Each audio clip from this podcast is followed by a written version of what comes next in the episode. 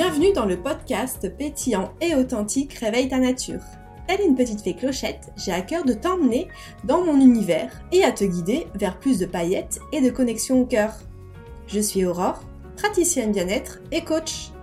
J'accompagne les femmes qui souhaitent s'épanouir dans leur cœur, dans leur corps et dans leur esprit.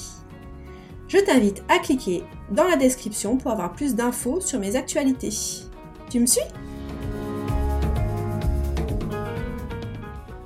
Bienvenue dans ce nouvel épisode. Aujourd'hui, j'ai décidé de vous parler de mon rapport à ma maladie euh, chronique et du coup de mon rapport au corps. Et je voulais aussi apporter de l'espoir aux personnes qui euh, sont concernées par cette euh, thématique-là, qui sont malades. Car aujourd'hui, moi, je le vis très bien et je pense que ça peut être le cas de énormément de monde. Là encore une fois, c'est mon expérience, c'est mon vécu, mais euh, quand on prend en charge le corps de façon globale et quand on essaie d'en prendre soin, moi je suis vraiment persuadée de ça.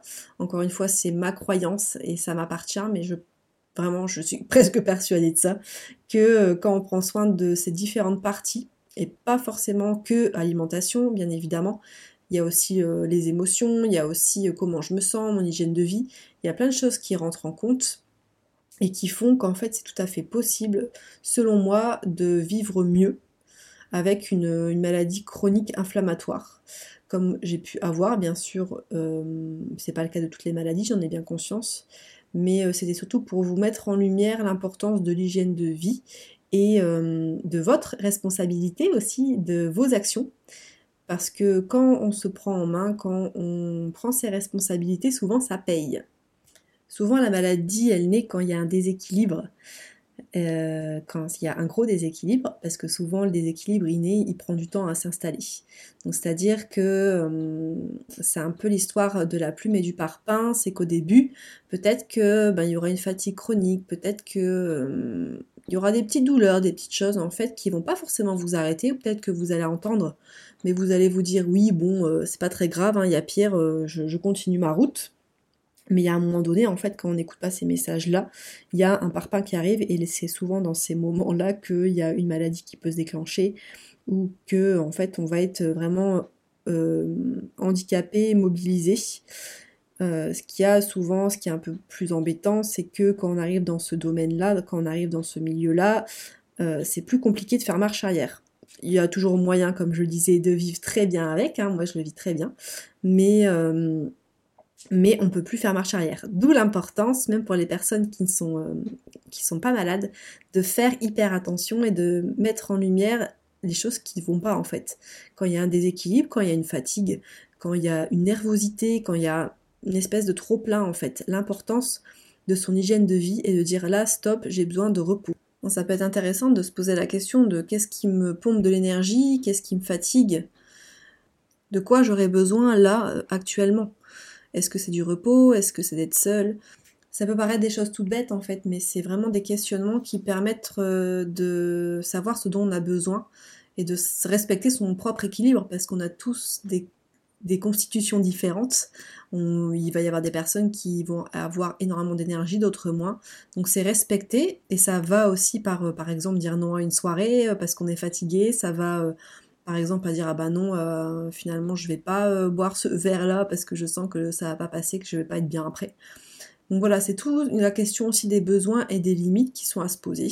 Et euh, justement quand on a une maladie comme ça enfin pour ma part en tout cas j'ai vraiment l'impression que c'est une nécessité en fait. Je peux pas je peux faire des extras parce que bien évidemment encore heureux, on va pas non plus se priver, enfin moi j'adore, je suis gourmande, hein, j'adore manger du sucre, j'adore manger euh, des choses qui sont pas forcément bonnes pour mon corps, mais encore une fois, c'est une question d'équilibre. Je vais peut-être pas m'enfiler un burger et puis après m'enfiler un moelleux au chocolat et puis le lendemain recommencer, je sais que non. Mais c'est aussi important d'avoir des moments de convivialité, des moments de partage avec des proches, avec euh, des personnes à qui on tient.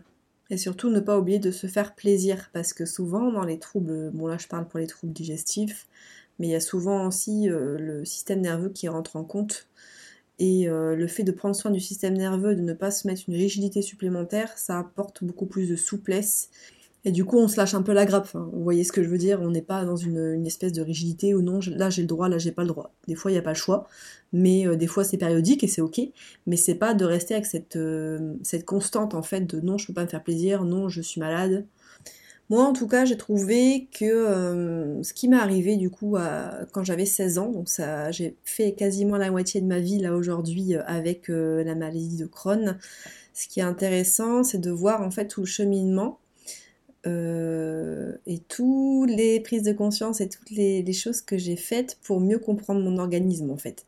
C'était assez intéressant. Au début, j'étais très jeune, hein, j'étais en, seconde, donc euh, bah, j'ai pris euh, les traitements. Il y avait moins d'accès à Internet que maintenant, on pouvait moins regarder, même si je pense que ma maman, elle avait dû regarder à l'époque parce que forcément elle s'inquiétait. Mais, voilà, j'ai pris un traitement conventionnel, j'ai pris de la cortisone, j'ai pris des immunosuppresseurs pour euh, calmer l'inflammation en fait.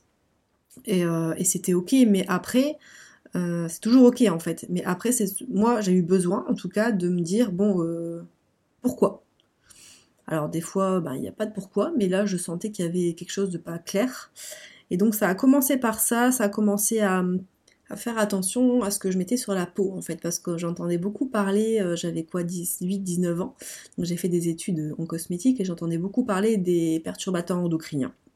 Donc je me suis d'abord renseignée là-dessus et après de fil en aiguille forcément j'ai dû partir en exploration aussi sur ce que je mangeais, il y a des choses qui passaient, des choses qui passaient pas.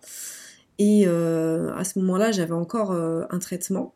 Mais au fur et à mesure, en fait, euh, à force de dire tiens, qu'est-ce qui est bon, qu'est-ce qui est pas bon, après j'ai lu des livres, forcément, j'ai suivi beaucoup de formations, hein. j'étais à fond sur du coup la naturopathie, les produits aussi industriels, qu'est-ce qui est bon, qu'est-ce qui est pas bon. Donc c'est une exploration en fait vraiment, je trouve, hein. ça c'est la première chose que je voulais vous partager par rapport au fait aux avantages, si on peut dire ça comme ça, aux bénéfices que j'ai pu en tirer de cette maladie, c'est que bah, ça m'a permis aussi de faire le métier que je fais aujourd'hui. Et ça m'a permis, euh, très jeune, de rentrer finalement en, rencontre avec moi-même, avec comment mon corps fonctionnait. Alors si ça peut être par un autre moyen, c'est génial. Euh, mais souvent c'est vrai qu'il y a quand même ce, truc-là de d'inconfort en fait, forcément. Souvent il y a souvent un inconfort et après on se pose la question, tiens, euh, là je me sens pas bien, qu'est-ce qui se passe, qu'est-ce que c'est physique, est-ce que des fois ben, une personne passe par un burn-out ou par une surcharge mentale. Moi je trouve que c'est toujours du coup une possibilité, une ouverture à plus de connexion à soi et à plus de questionnement sur finalement qu'est-ce qui me convient, qu'est-ce qui me convient pas, qu'est-ce qui est bon pour moi, qu'est-ce qui est pas bon pour moi. Et au plus on part dans cette exploration là, au plus euh, forcément euh, on se connaît. Et au plus on peut être épanoui du coup avec la personne qu'on est telle que l'on est. Donc moi, la première étape que j'ai eue, c'était plus sur le plan physique, de me poser la question de qu'est-ce que mon corps a besoin. Et après, du coup, quand j'étais un peu plus grande, il y a, enfin, c'était il n'y a pas si longtemps que ça en fait, hein, c'était il y a 7-8 ans, j'ai commencé à explorer plus le côté psycho-émotionnel. Parce que j'étais quelqu'un, et je le suis encore, hein, je, voilà, le chemin est long de toute façon, mais euh, qui est quand même assez dans ses peurs, et euh, je me limitais beaucoup, je me bloquais beaucoup, et en fait l'énergie ne circulait pas en fait. Il y avait une, manque de, un manque de circulation en fait dans mes émotions et euh, de toute façon on utilise beaucoup hein, cette expression là euh, d'avoir la peur au ventre et moi clairement j'étais là dedans je me rends bien compte que je j'étais beaucoup dans mes insécurités beaucoup bloquée donc forcément ça s'est un peu cristallisé à cet endroit là et encore une fois, c'est ok, hein, ça fait partie de mon parcours de vie et mon chemin de vie. Mais euh, voilà, mettre en lumière d'abord le corps, moi ça a été ça, qu'est-ce qui se passe, et après de me dire, ah ben, comment je peux changer ma réalité aussi au niveau euh, émotionnel, donc comment je peux apprendre à libérer mes émotions, comment je peux apprendre peut-être à mieux apprivoiser, mieux appréhender mes peurs, comment je peux m'autoriser à les, à les libérer, à les rassurer, parce que si elles sont là, c'est qu'il y a une raison. Donc c'est partir en exploration là-dessus. Et après, pareil, se poser la question, euh, par contre, la plus de mon système de croyance. Et ça, c'est ce que j'ai pu expérimenter lors d'une thérapie et également avec le coaching. Même si le coaching, j'en parlerai dans un prochain euh, épisode, le coaching et la thérapie, ce sont des choses un peu différentes. Mais, euh, mais en fait, c'est une observation de nos schémas de pensée et c'est hyper intéressant aussi de voir ce qu'on porte à l'intérieur d'une façon un peu plus subtile, parce que là finalement le corps ça reste la matière, ça reste un corps physique. Après, d'aller explorer ce qui nous traverse, c'est une deuxième clé, d'aller explorer finalement quelle est l'émotion, qu'est-ce qui circule, qu'est-ce qui circule pas aussi? Peut-être qu'on s'est jamais autorisé à exprimer ses peurs, peut-être qu'on s'est jamais autorisé à exprimer sa colère. Et peut-être qu'elle est restée enfouie à l'intérieur, et peut-être que ça brûle à l'intérieur, peut-être qu'il y a quelque chose. Pour ma part, c'est quelque chose vraiment qui me parle et qui me fait vibrer. Je sens que il y avait beaucoup de colère qui était rentrée en fait, que je n'arrivais pas à, exprimer. J'avais peur, mais j'avais aussi, euh, j'avais l'impression de jamais être en colère parce que finalement c'était plus euh, renvoyé envers moi donc euh, c'est toujours intéressant en fait, c'est toujours une exploration. Et moi c'est ça vraiment euh, le, gros partage et ce que je voulais vous dire là aujourd'hui, c'est que ça reste vraiment une exploration. Euh, alors on va éviter de tomber malade avant, c'est mieux de ne pas tomber malade, hein, on va pas se mentir, mais, mais si, voilà, c'est juste pour... je pense que je vais clôturer ce podcast là comme ça, vous dire que finalement tout ce qui peut arriver, ça peut être une expérience positive ou négative, mais ça nous apporte toujours quelque chose. C'est des fois pas forcément euh, très confortable à entendre, hein, dire oui, mais bon, euh, bah non, en fait, euh, c'est pas, pas juste. Et en effet, c'est pas juste, mais des fois, il y a un message, des fois, bah, peut-être que des personnes, justement, qui vont avoir des pathologies comme ça, elles pourront en aider d'autres par la suite. Et c'est tout à fait possible de vivre bien. Hein. Même là, je parle de la maladie, mais ça peut être euh, le, stress, notamment des personnes qui sont hyper euh, stressées, qui sont hyper anxieuses. Il y a toujours possibilité d'avoir un mieux. C'est jamais parfait, c'est jamais. On part avec un bagage, hein, c'est certain, mais il y a toujours possibilité d'aller vers du mieux. Et euh, voilà, c'est vraiment c'était ça le message que je voulais vous passer et que il y a rien de, faut pas être fataliste. Il y a toujours des, issues possibles. Il n'y a pas de problèmes, il y a des solutions et, euh, et je pense que c'est vraiment quelque chose qui va faire que vous aborderez votre mal tel qu'il soit de façon plus douce et de façon plus euh, fluide. C'est ça surtout, plus souple, plus fluide.